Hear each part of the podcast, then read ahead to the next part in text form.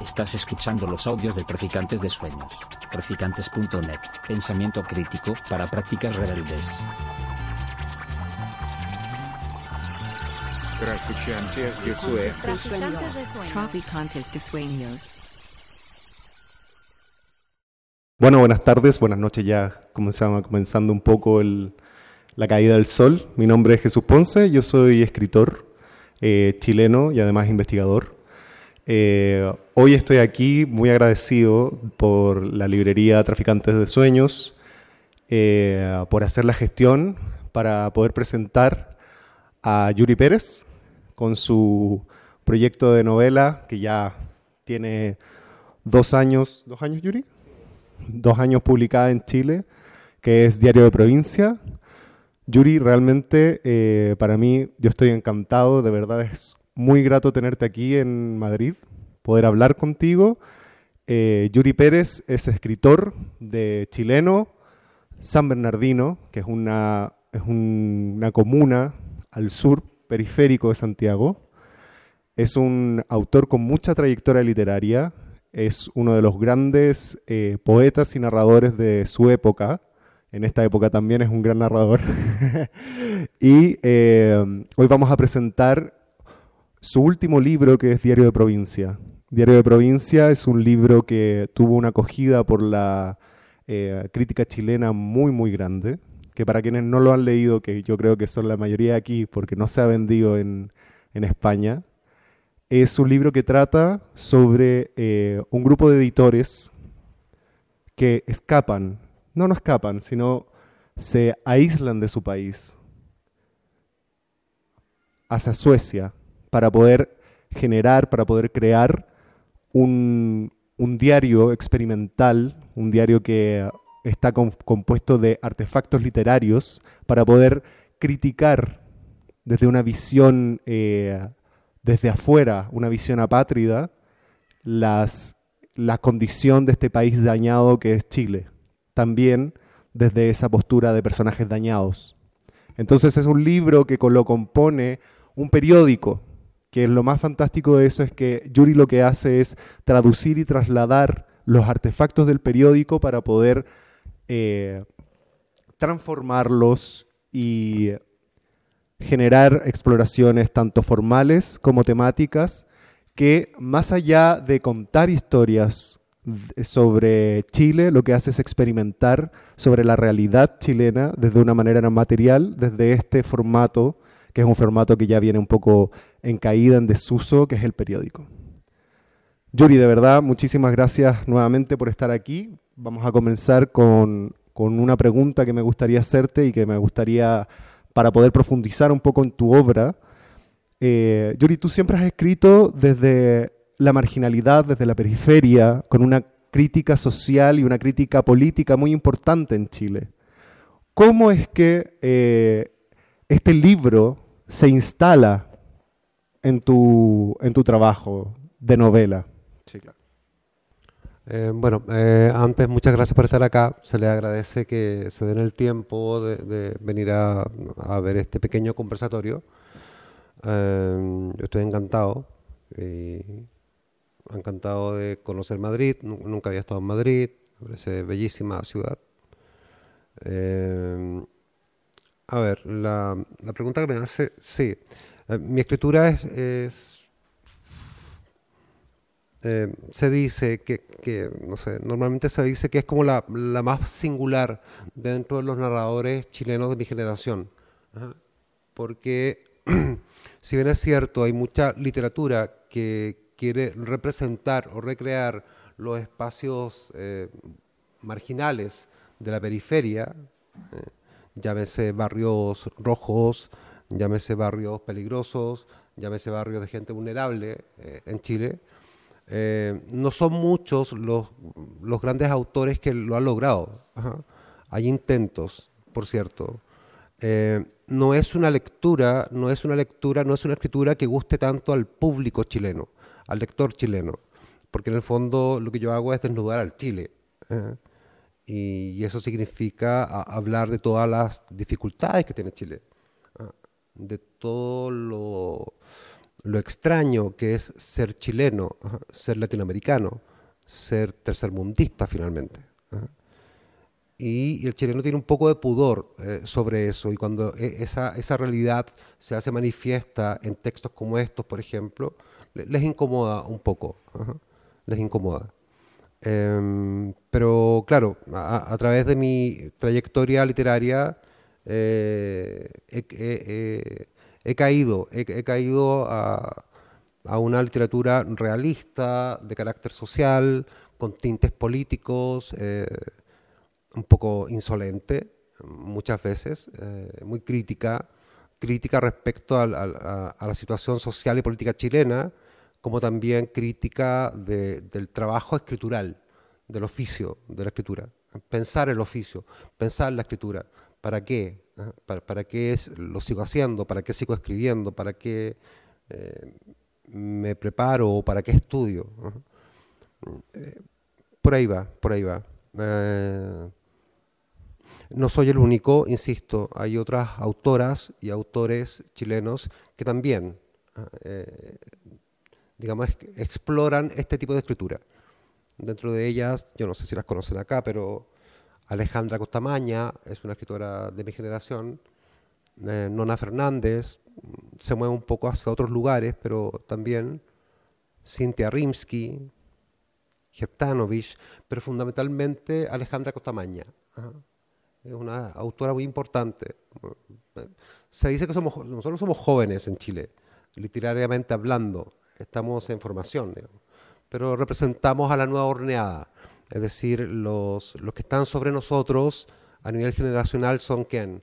Isabel Allende, que está sobre nosotros, está Bolaño, está sobre nosotros, Hernán Rivera Letelier, no sé si los conocen por acá.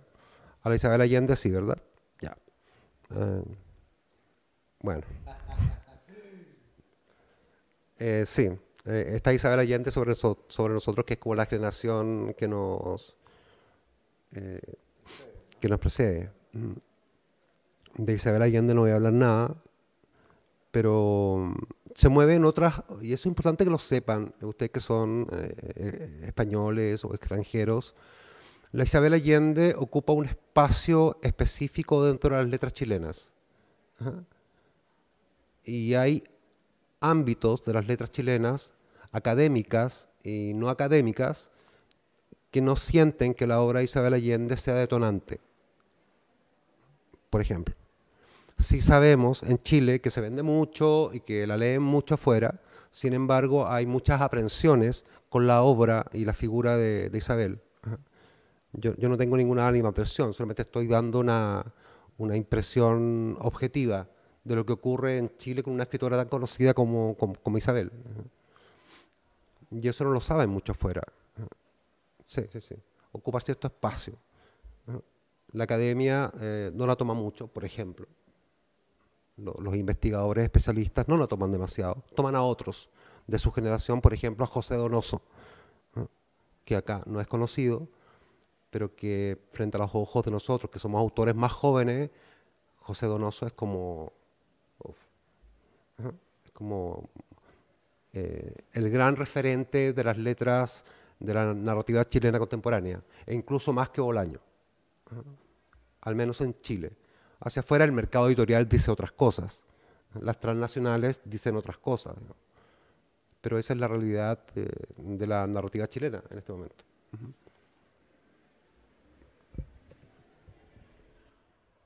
Después de esa presentación un poco, eh, voy a volver a mi pregunta para que podamos como ahondar eh, sobre el espacio que ocupa Diario de Provincia en tu carrera literaria, puesto que has escrito novela, empezaste escribiendo poesía muy joven, muy joven escribiendo poesía. Luego, según tú, aparece algo que, que quizás es un fantasma, quizás es un, es un hecho que te hace dejar de escribir poesía y te trasladas a la narrativa.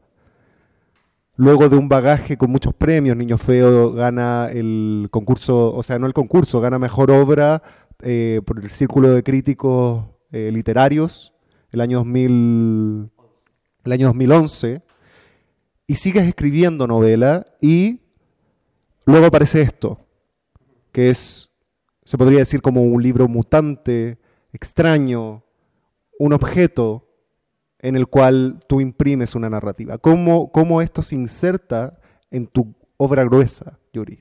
Y cómo esa forma está. Lo, lo- lo que ocurre en este libro es una experimentación. Ah, experimenté. No, no soy un autor de aquellos que se queda quieto con una fórmula ya reiterada, que ocurre fundamentalmente con la gente de bestsellers. Yo no soy un autor de bestsellers, ah, yo me muevo. Por lo tanto, este libro es experimental, tiene elementos visuales, eh, tiene fotografía, tiene dibujos, ilustraciones. eh, yo creo que eh, surge por mi necesidad de explorar, explorar nuevos modos de escritura, nuevos modos de componer, nuevos modos de dar cuenta de mis temas, que en el fondo son los mismos, los temas de un Chile que va como en, en decadencia, de un Chile que tiene serios problemas, de un Chile políticamente enmarañado, de un Chile socialmente herido, muy herido. Chile es un, está, eh, en este instante es un país muy herido. Yo no sé si lo saben ustedes, pero está muy herido socialmente. ¿eh?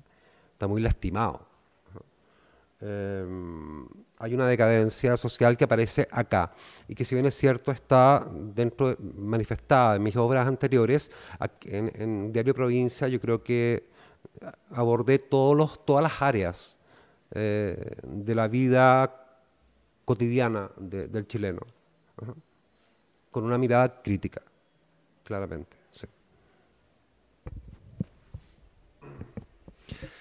Yuri, al leer Diario Provincia se hace evidente que utilizas la literatura como una herramienta para reflexionar sobre el pasado y el futuro de este país dañado que es Chile, como decías tú.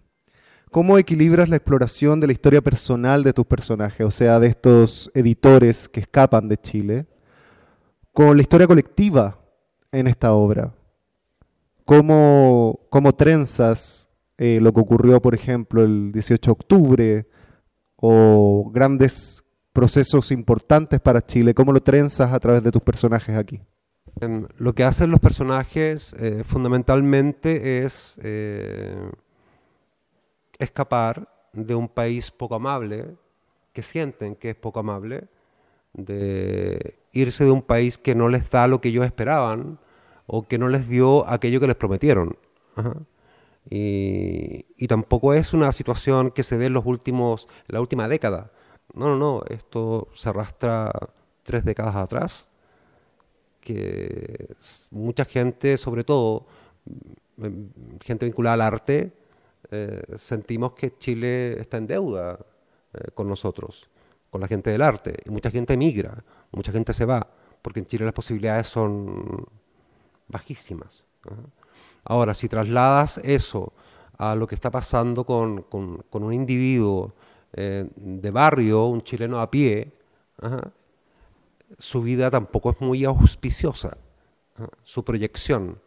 Entonces, lo, que hace este libro es recoger ese desencanto, ese desencanto con, con- la patria. Ahora, lo que pasó en, octubre, que fue la, revuelta de octubre, ustedes saben de eso, ¿verdad? Es una expresión de lo mismo.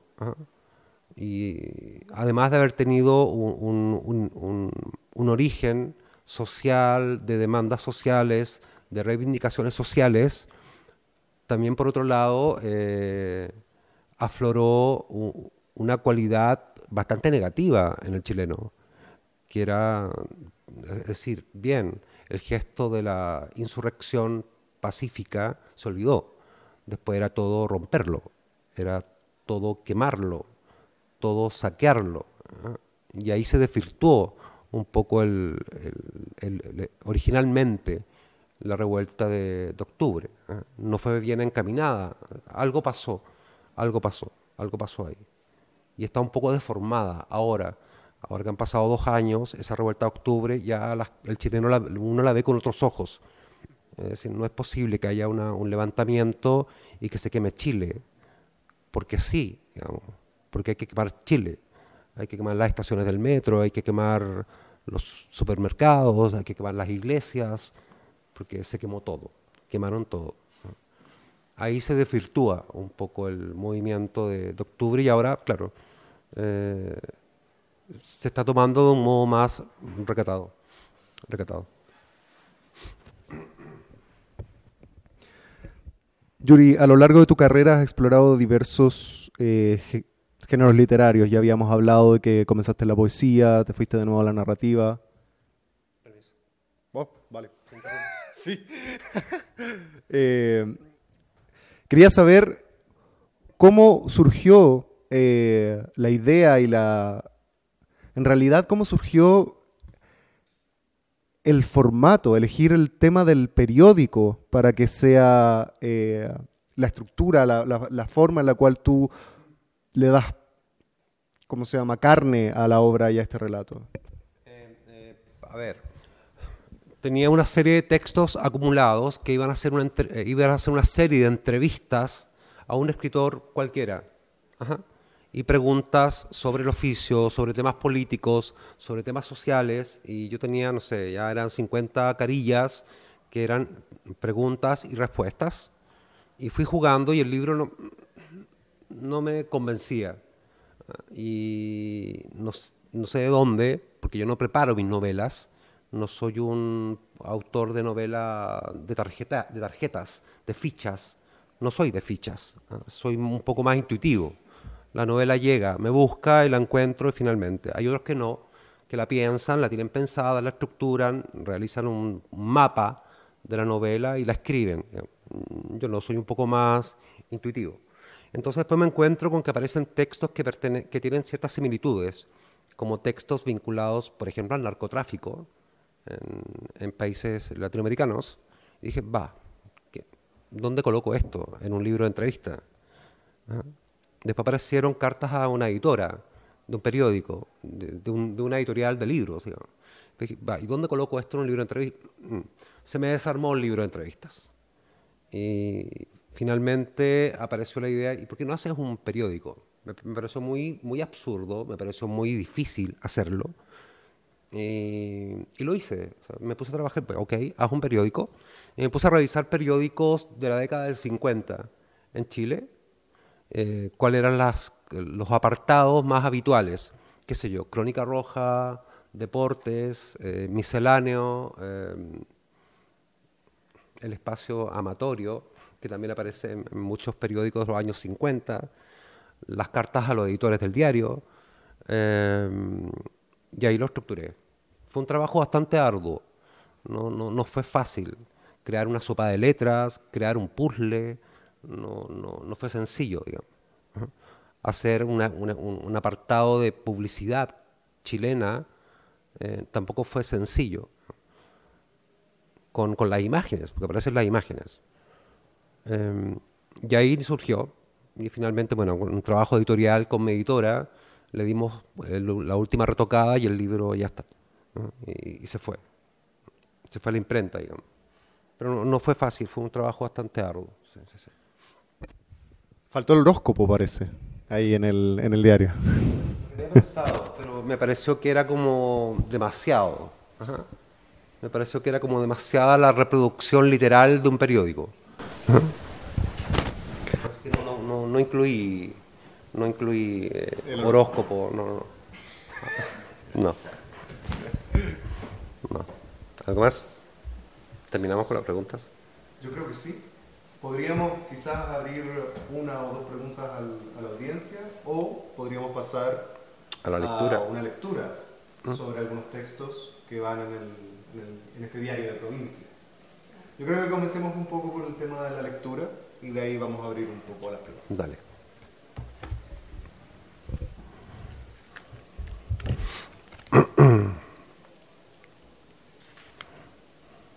Ya, esto se llama el voto de Chile y tiene un, un voto que se ocupó en las últimas elecciones que fueron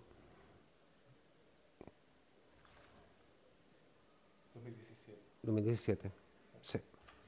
El doblez eh, debe ser practicado siete veces, una vez al día. El doblez debe ser preciso y enfático como el divorcio.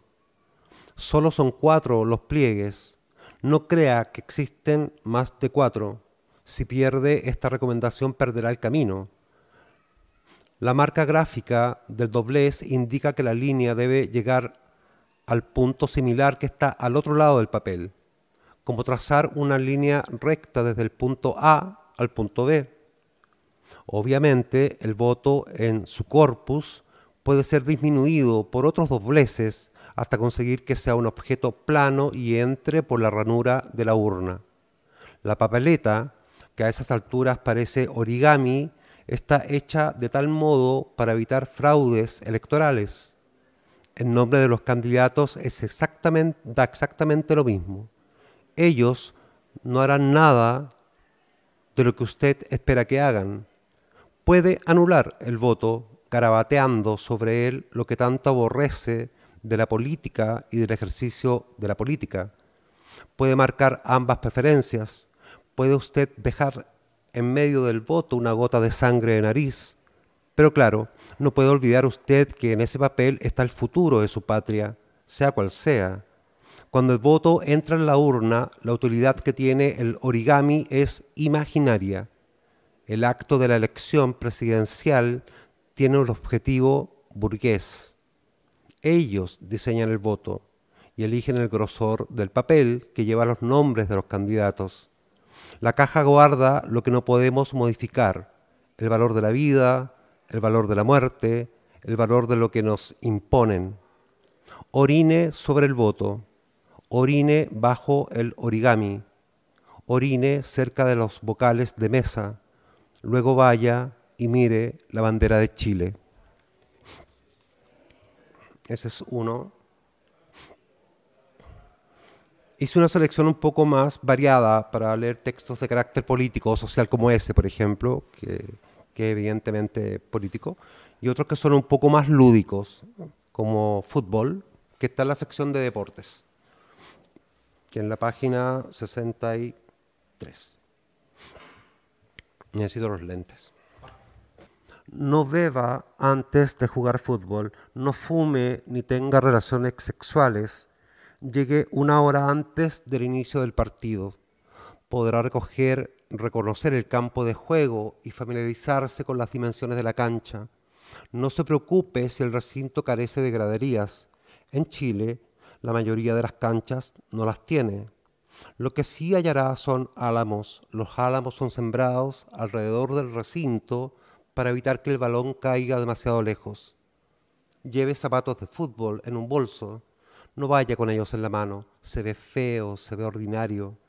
Meta en el bolso, además de los zapatos, canilleras, crema de coca para masajes musculares, champú, toalla. No olvide nada. Sin estos implementos, exigencias mínimas para el desarrollo del deporte del balón, no podrá realizar brillantes jugadas. Saluda a los hinchas por civilidad Así podrá disminuir las posibilidades de ser vapuleado si comete algún error en el partido. Solo diga, ¿qué tal? Vaya y siéntese bajo la sombra de los álamos. Concéntrese y realice ejercicios de respiración para estimular la circulación sanguínea. Esto será beneficioso para el rendimiento zonal. Usted juega con marca zonal. Cuando el director técnico llegue al camarín y realice con las manos el gesto de llamado, Tome el bolso y camine erguido hasta las instalaciones. No arrastre los pies, no mire a la hinchada rival. En el camarín, una media agua refaccionada especialmente para estos menesteres, siéntese a esperar el listado de los que entrarán desde el primer minuto. Si el director técnico lo nomina para ingresar al equipo titular, no debe hacer ningún gesto de agradecimiento, solo pida crema de coca y masajee la pantorrilla saque del bolso los implementos y póngalos sobre la banquilla hecha especialmente para, para eso. Escuche con atención las instrucciones del técnico y grafique mentalmente lo que él desea que usted haga en la cancha. Normalmente las instrucciones son precisas y específicas. No se subestime, más bien piense sus virtudes. Continuamente habrá jugadores que pueden opacar su cometido, pero no sea impaciente y haga lo que sabe pida al utilero encargado de entregar la ropa deportiva, las medias, los shorts y la camiseta. No permita que él le imponga el número de la casaquilla. Muchos atribuyen cualidades esenciales a ciertos números. Por ejemplo, el número 10, está reservado para el más hábil del equipo. El número 8 es para el otro más hábil del equipo. Los demás números se conceden de acuerdo a la tradición futbolística mundial. O sea, el 3 será el central, el 2 el lateral derecho, el 4 el lateral izquierdo, el 5 el stopper, el 6 el volante de contención y así sucesivamente. Ajuste las canilleras a la pantorrilla. Si las medias se bajan, consiga un trozo de elástico para mantenerlas firmes. Apriete con fuerza los cordones del zapato para que no tenga accidentes. Aplique en los músculos la crema de coca. Componga ejercicios para calentar el cuerpo salga del camarín con dureza en la mirada, sea soberbio, sea vanidoso. Esas actitudes provocan en el rival ciertos huecos mentales. Entre al campo de juego, respire profundo y olvide los problemas domésticos. Ahora está usted en una batalla, una batalla de 90 minutos. Ahí deberá demostrar lo fuerte e inteligente que es. Deberá aclarar al director técnico por qué se justifica su inclusión en el equipo tendrá que dejar la vida en el recinto, morir para ser campeón de la liga. Si pierde, por favor, no llore. Los volantes de contención no lloran, muerden. No voy a leer el último. Que es el último texto que voy a leer, que está en la sección Vida y Salud. Dice, nota médica para el pariente de la enferma. No hay mucho que hacer, explica el médico. Los síntomas hablan de un estado de locura absolutamente progresivo. Sugiero regrese con la señora a casa y tenga paciencia porque la va a necesitar. Esto es solo el comienzo. Ahora la examinaré y mientras lo hago, vaya usted anotando los cuidados que debe practicar con su madre. Es usted el hijo, ¿verdad? dice el geriatra, como si hablara de un estado gripal. Le daré una receta de quetiapina, continúa, un antipsicótico atípico ejemplar, estructuralmente vecino de la clozapina y la olanzapina. Ya verá usted, esta combinación del antagonismo del receptor con una mayor selectividad relativa a los receptores de 2 contribuirá en las propiedades antipsicóticas. El, medio, el médico ignora si el que escucha la cátedra tiene dudas conceptuales se sienta otra vez en la silla giratoria y voltea sobre ella hasta dar la espalda al acompañante de la señora. Toma el lápiz con ambas manos y lo acaricia. Luego comenta que el estacionamiento de la clínica tiene señaléticas de tránsito que debieran estar metros más cerca de la entrada.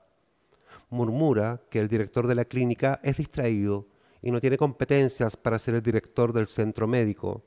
El hijo cree estar en un anfiteatro psicodélico en un episodio de Dada, le cuesta retener la información profesional porque desde la silla que ocupa no alcanza a divisar el patio. Estar lejos de la ventana le impide dar opinión sobre la señalética. Lo que decide hacer es regresar a la camilla para vestir a su madre. Ella no trae sostenes porque le incomodan. Lo que sí tiene es una blusa de algodón estampada con rosas. El hijo repasa con los ojos el cuerpo de la mujer que lo parió. El cutis está blanco y tiene ciertas manchas que han sido provocadas por el abuso de corticoides. Eso explica que su madre haya subido la presión de los ojos hasta conseguir dos fulminantes glaucomas. La hinchazón de los pies tiene el mismo origen. El hijo repara en que el médico sentado frente suyo es el que suministró por más de cuatro años prendizona a su madre sin reparar en daños colaterales.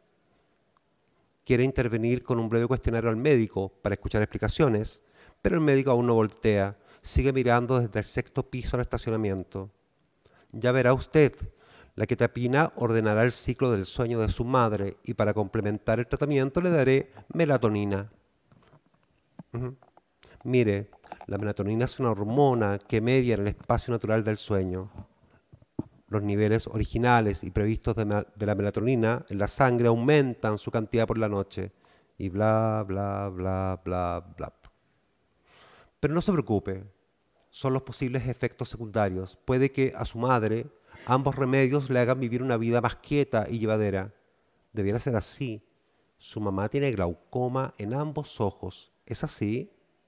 Y la sordera es definitiva, ¿Tengo razón? Bien, con estos dos fármacos vivirá como reina. Hablaré con el director de la clínica para que resuelva la señalética del estacionamiento. El hijo de la anciana no está mentalmente claro y solo se ha dedicado a vestir a su madre. Piensa en la quetapina, en la melatonina y en la prendizona. Con los pulgares acaricia la piel de su madre y parece que la cutícula saldrá de su sitio. Las venas de la señora se ven nítidas desde la distancia. El glaucoma en los ojos es parecido a un ojo con tuberculosis, verde, quieto, sin expresión. Ya está vestida. El médico ha firmado todo lo que tenía que firmar. El hijo coloca a su madre en la silla de ruedas y sale de la consulta con un pequeño alivio. Afuera hay un sol radiante y su madre podrá recuperar algo de vitamina D. Muchas gracias por la atención. Muchas gracias. Ahora, eh, muchísimas gracias Yuri por presentar tu obra, por poder leerla. Eh, para nosotros, insisto, para mí es muy gratificante que estés aquí compartiendo con nosotros eh, estos libros que sé que tienen mucho, mucha dedicación y mucha construcción y mucha, mucha energía y sentimientos puestos ahí. Muchas gracias, Yuri.